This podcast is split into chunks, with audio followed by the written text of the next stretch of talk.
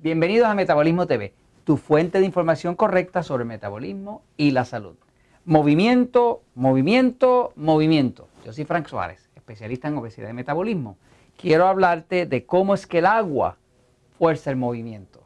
Cómo es que el agua es tu amiga íntima a la hora de adelgazar, a la hora de resolver problemas del cuerpo, el agua. Pero es porque fuerza el movimiento. Así que vamos a hablar un poquitito hasta de física hoy. Aquí vamos. Ok.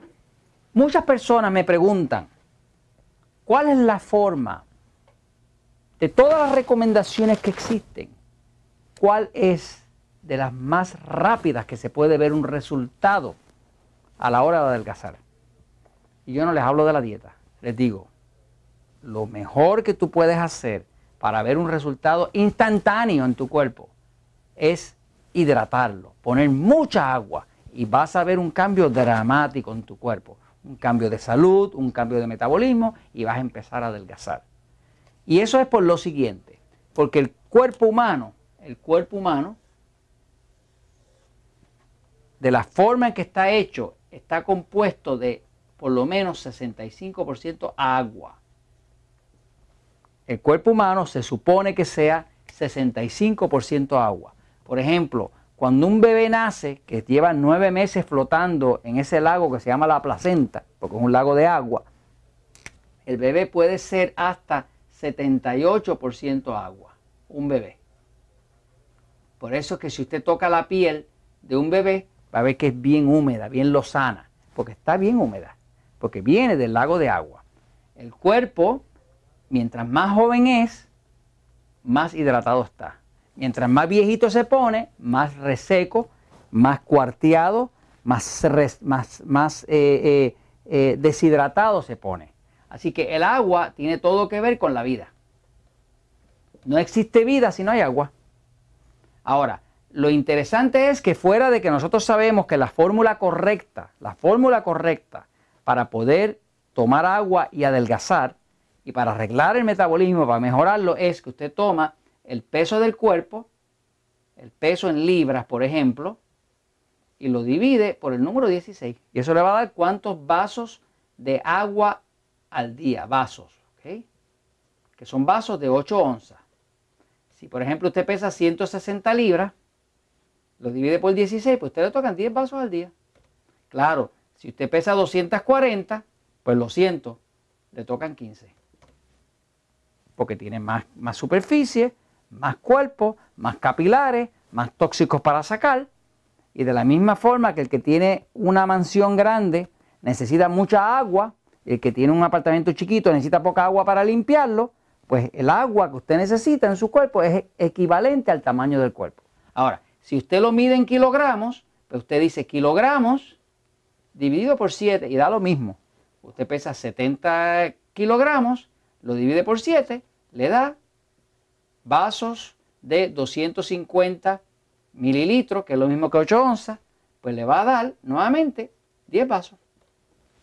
Y así. Así que básicamente, si es por libra, lo divide por 16 y sabe cuántos vasos le tocan al día. Si es por kilogramo, lo divide por 7. Ahora, ¿por qué es que el agua ayuda a adelgazar? Pues ayuda a adelgazar porque trae oxígeno. Pero hay un factor importante aquí que es un factor de física. La física del asunto. La física tiene que ver con los átomos. Fíjese que el metabolismo, metabolismo, es una palabra del español que viene del griego, viene del griego meta. Y meta del griego quiere decir movimiento. Así que el metabolismo tiene que ver con el movimiento.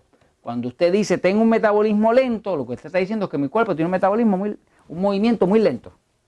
Las personas esas que comen de todo y no engordan, así como Jorge que está ahí, que son que comen pizza y todas esas barbaridades y no engordan, pues son, tiene un movimiento acelerado.